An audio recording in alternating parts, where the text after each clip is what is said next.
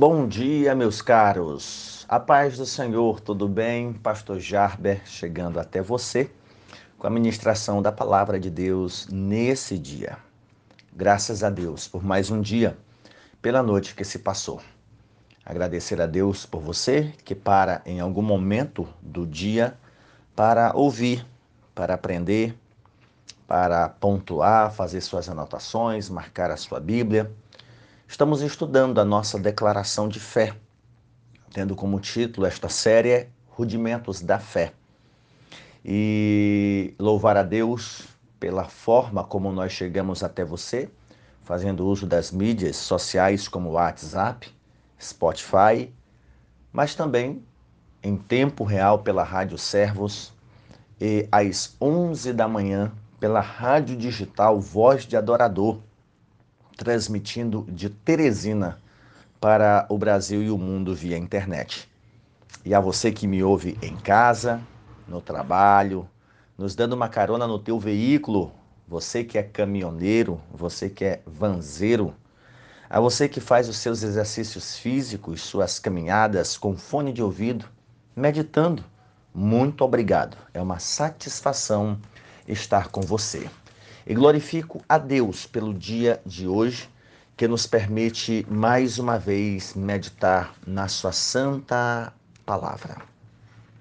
Nós já estamos na nossa terceira meditação e hoje nós ainda vamos nos ater ao que nós cremos sobre a Bíblia Sagrada. Em nosso último devocional, tomando como base o artigo 1 da Declaração de Fé, que nós cremos na inspiração divina, explicamos isso, verbal e plenária, também explicamos isso, nela como única regra infalível de fé e prática para a vida do caráter cristão. E conversamos sobre esses princípios que tornam a Escritura Sagrada a palavra de Deus.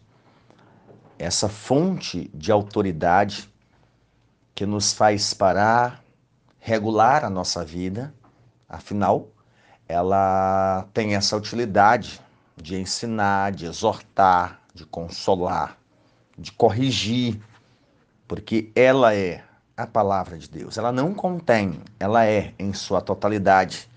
Por isso nós cremos na inspiração verbal e plenária. Eu poderia me ocupar em conversar contigo sobre as teorias da inspiração no entanto, isso você pode encontrar em um bom livro de bibliologia, em um bom curso básico de teologia, inclusive o instituto que eu presto serviços, que é o Instituto Servos, há lá um curso específico sobre a declaração de fé, onde você terá acesso a um material didático, gráficos, slides, além de acesso vitalício às aulas. Então você pode entrar em contato com o Instituto Servos e procurar aprender um pouco mais e fazer com que isso se torne um meio de discipular a tua comunidade de fé. Mas hoje nós vamos encerrar a nossa meditação nesse artigo pensando não necessariamente na Bíblia enquanto palavra de Deus, disso nós não temos dúvida. E entendemos no último devocional que ela é a palavra de Deus por ter sido soprada por Deus embora tendo sido escrita por pessoas falhas. E das qualidades, características que a escritura tem, é a infalibilidade. Ela não falha, embora ela contenha registro de falhas de Gênesis ao Apocalipse. Mas esses registros são infalíveis. Embora a escritura contenha o registro de erros, esses registros são inerrantes. E hoje nós vamos pensar na Escritura Sagrada a partir da sua estrutura. A Bíblia que nós temos, a Bíblia que nós usamos, a estrutura que nós adotamos e ensinamos, ela tem 66 livros, tidos como inspirados por Deus. E esses 66 livros estão divididos em duas partes principais, sendo o Antigo Testamento, com 39 livros, e o Novo Testamento com 27 livros. Calma, nós vamos chegar nos apócrifos. E essa classificação entre Antigo Testamento ou Velho Testamento, ou Primeiro Testamento, nós encontramos Deus a partir da eleição de um povo para que, por meio deste povo, ele se tornasse conhecido de outras nações e outras nações passassem a professar a fé nesse Deus a partir do testemunho desse povo que é o Israel. E no Novo Testamento nós temos parte desse povo, Israel, que é de onde nasce a igreja. Basta olhar para os apóstolos, primeiros discípulos de Jesus, para a igreja nascente em Atos 2, majoritariamente comunidade judaica. E a partir dessa comunidade judaica nasce a igreja, para que a partir da igreja o evangelho da salvação se torne conhecido de todos os povos.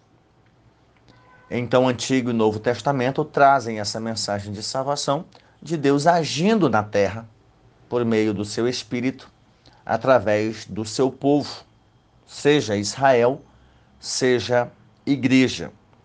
E nós encontramos no Antigo Testamento a classificação né, da lei, da Torá ou Pentateuco, os livros escritos por Moisés, como Gênesis, Êxodo, Levítico, Números, Deuteronômio. E se você é novo aqui, há pouco mais de dois anos, e essas ministrações estão salvas no Spotify, eu ministrei sobre cada livro da Bíblia Sagrada. Uma introdução, um panorama, a mensagem central, o contexto em que o livro foi escrito então, são basicamente aulas bem introdutórias que servem para você ter um norte. Então, uma vez que eu já ministrei sobre cada livro da Escritura Sagrada, não vou me ater a eles aqui.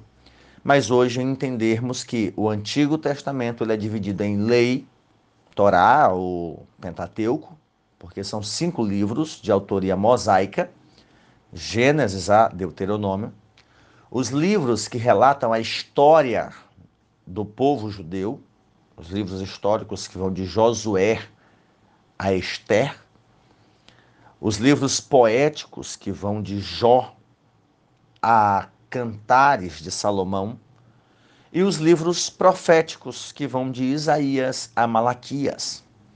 E há quem coloque profetas maiores e profetas menores, quando na verdade prefiro entender estes como subdivisões. Então, diríamos assim: o Antigo Testamento é dividido em lei, história, poesia e profecia. E a profecia é dividida em profetas maiores e profetas menores. Da mesma forma que o Antigo Testamento, o Novo, com seus 27 livros, é classificado em quatro, que são os evangelhos, que é a história, Atos dos Apóstolos, as epístolas, e as epístolas têm suas classificações, como as epístolas paulinas, epístolas petrinas, epístolas joaninas e as epístolas pastorais, epístolas ou cartas pessoais, uh, e também as universais. Mas são epístolas, são cartas. E por fim, Revelação ou Profecia, que é o livro de Apocalipse. Estes livros que nós adotamos no nosso cano sagrado não invalida os livros apócrifos.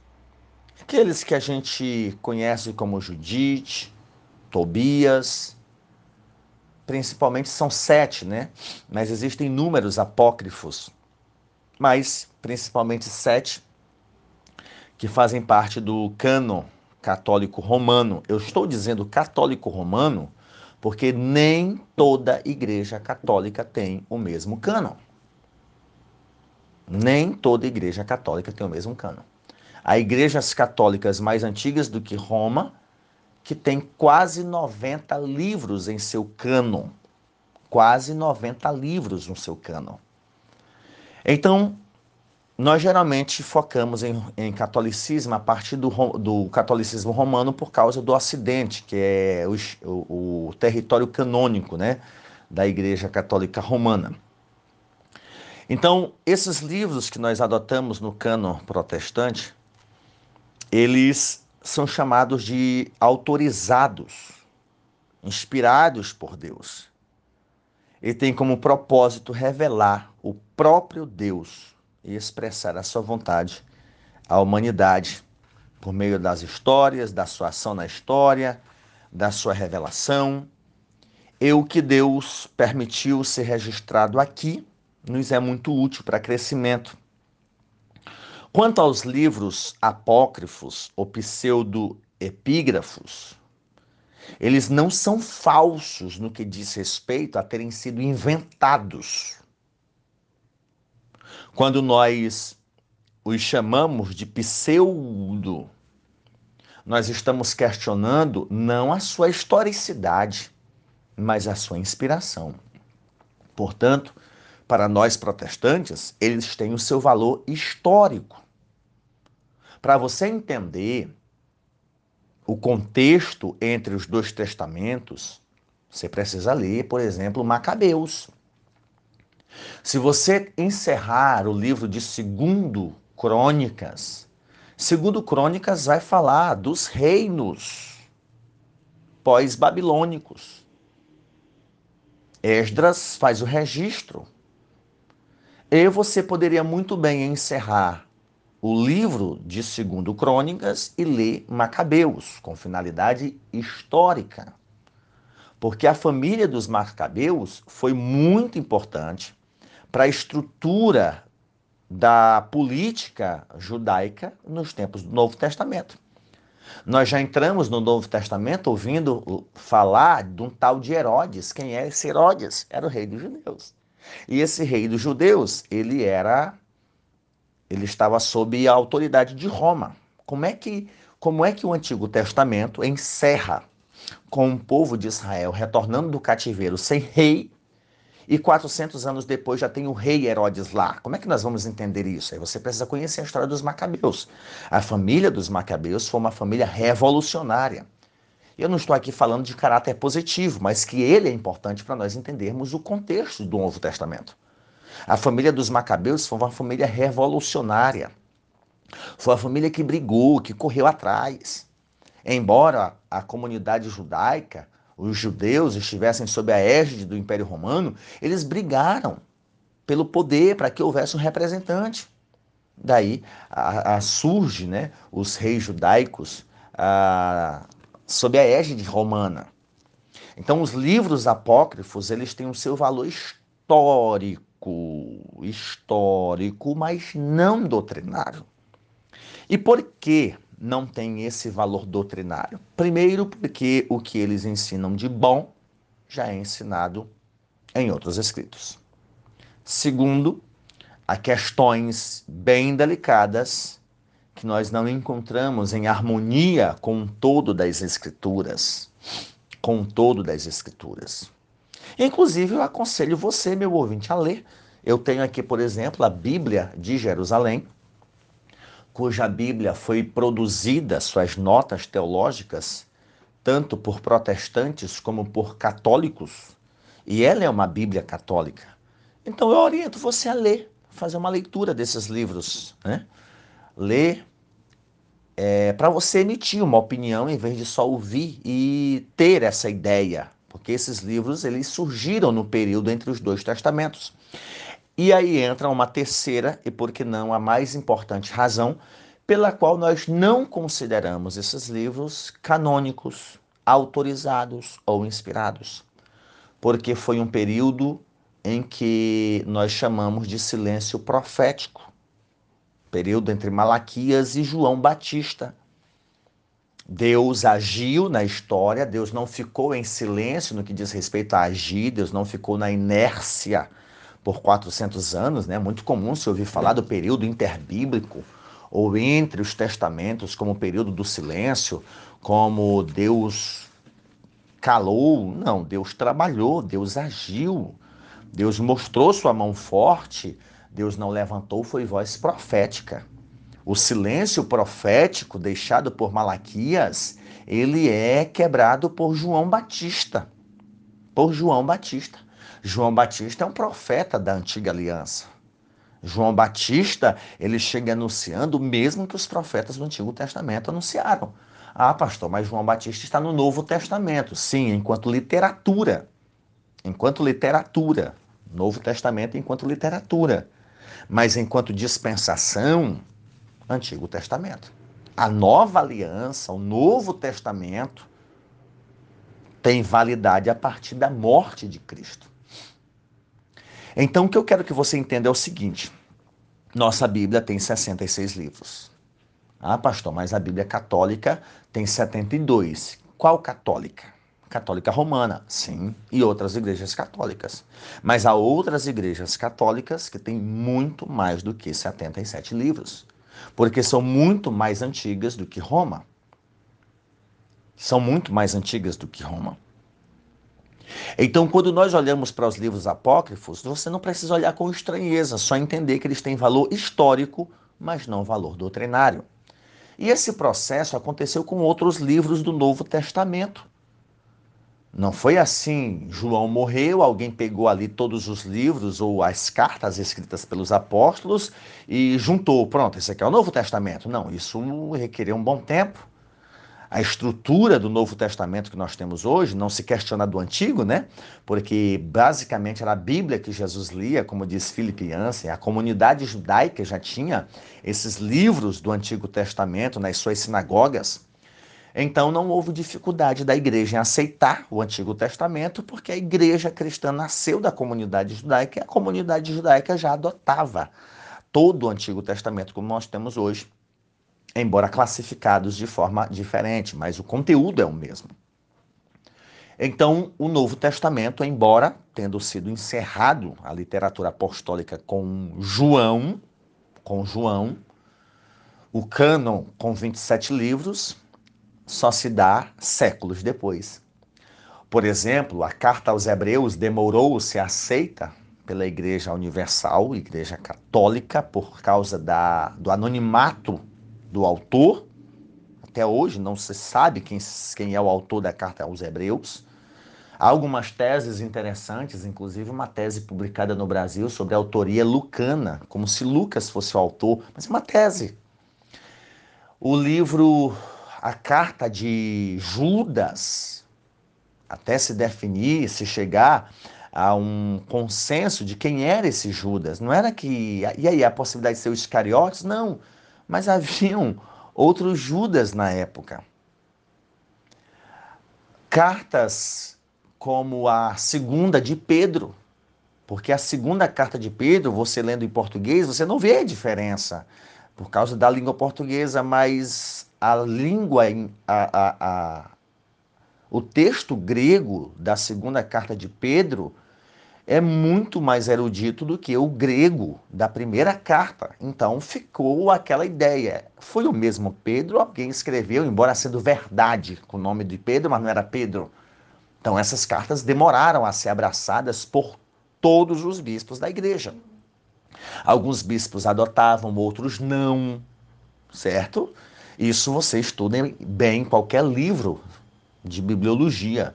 A CPAD tem dois, a Bíblia através dos séculos, do Antônio Gilberto, e mais recente lançou um do Rusto Gonzalez, a Bíblia na Igreja Antiga, livros que você compra aí por menos de 40 reais.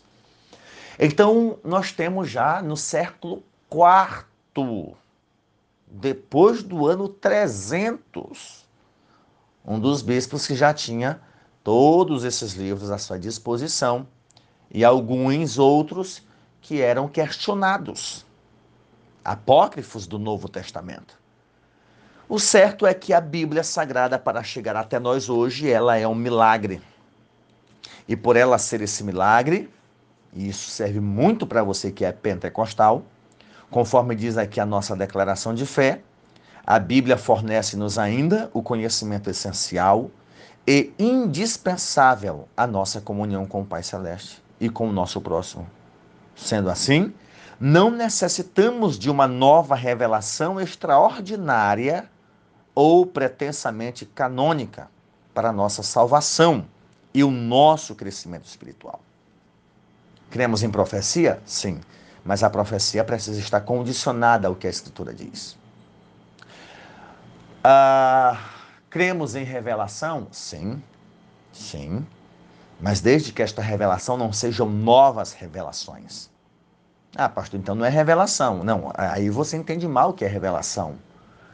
Criou-se a ideia de que revelação são coisas não, são coisas futuras, né? Mas você esquece que os profetas, eles nunca limitaram as suas profecias ao futuro, mas sempre traziam o passado e pontuavam o presente do povo, presente da comunidade, é? presente da comunidade. Se você olhar as ministrações de Jesus, Jesus tem os seus sermões escatológicos, anunciando como deveriam acontecer. Mas a ideia de revelação futurista é bem menor do que a revelação do passado e a conscientização do presente. Então, revelação não se trata especificamente de, de, de, de mostrar o futuro, mas de relembrar o passado e conscientizar a respeito do presente. Então, alguém disse que teve uma revelação. Eu tive aqui uma revelação, Deus me mostrou, tudo bem. Essa revelação tem que passar pelo crivo da Escritura. Tem até alguns que ousam, né? Deus me revelou, mas por tua incredulidade ele não, não me permite falar. Gente, não existe isso. Deus falou com o povo num estado pior do que muitos vivem hoje. Então, o que eu quero dizer para você é o seguinte: cremos em profecia, cremos em revelação, cremos em cura, cremos no agir de Deus. A questão é que as pessoas ignoram o que o texto sagrado diz. A profecia precisa estar subjugada ao crivo da Escritura ao crivo da Escritura. Em relação à nova revelação, né? E aí nós nos opomos ao catolicismo como os últimos dogmas que são tidos como revelação divina à humanidade, como dogma da infalibilidade papal e posteriormente da Imaculada e da Assunção de Maria. Um dogma é, formulado já agora há poucos séculos, já depois da infalibilidade papal. Ou seja, a promulgação de um dogma é feita a partir de que aquele dogma é sim uma revelação de Deus, semelhante à revelação de Deus aos apóstolos e aos profetas, levando aí a ideia da sucessão apostólica, né? O que o, o Papa Francisco, que o Papa da Igreja Ortodoxa, que hoje é o Tawadros III, que reclamam para si a, a sucessão de Pedro, né?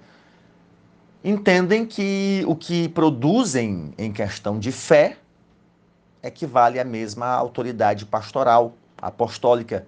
E isso explica o porquê você não vê os católicos sempre andando com a Bíblia e questionam né, o solo é escritura, por que os crentes só vivem com a Bíblia.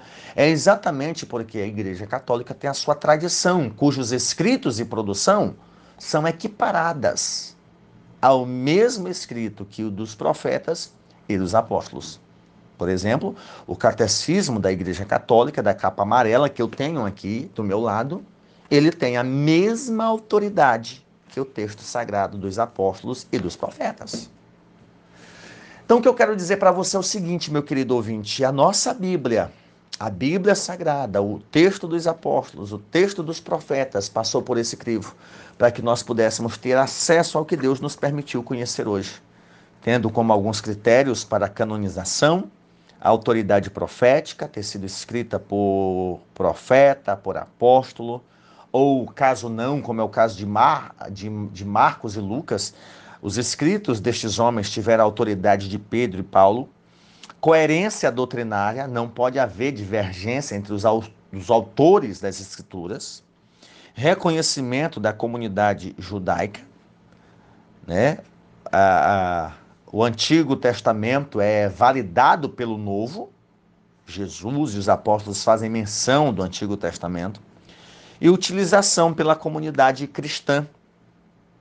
Então, se você pegar os sete apócrifos que hoje contém na Bíblia Católica, eles existem de fato desde a época do período interbíblico. Eles são antigos, mas não era adotado pela comunidade cristã antiga como livros canônicos, como livros inspirados.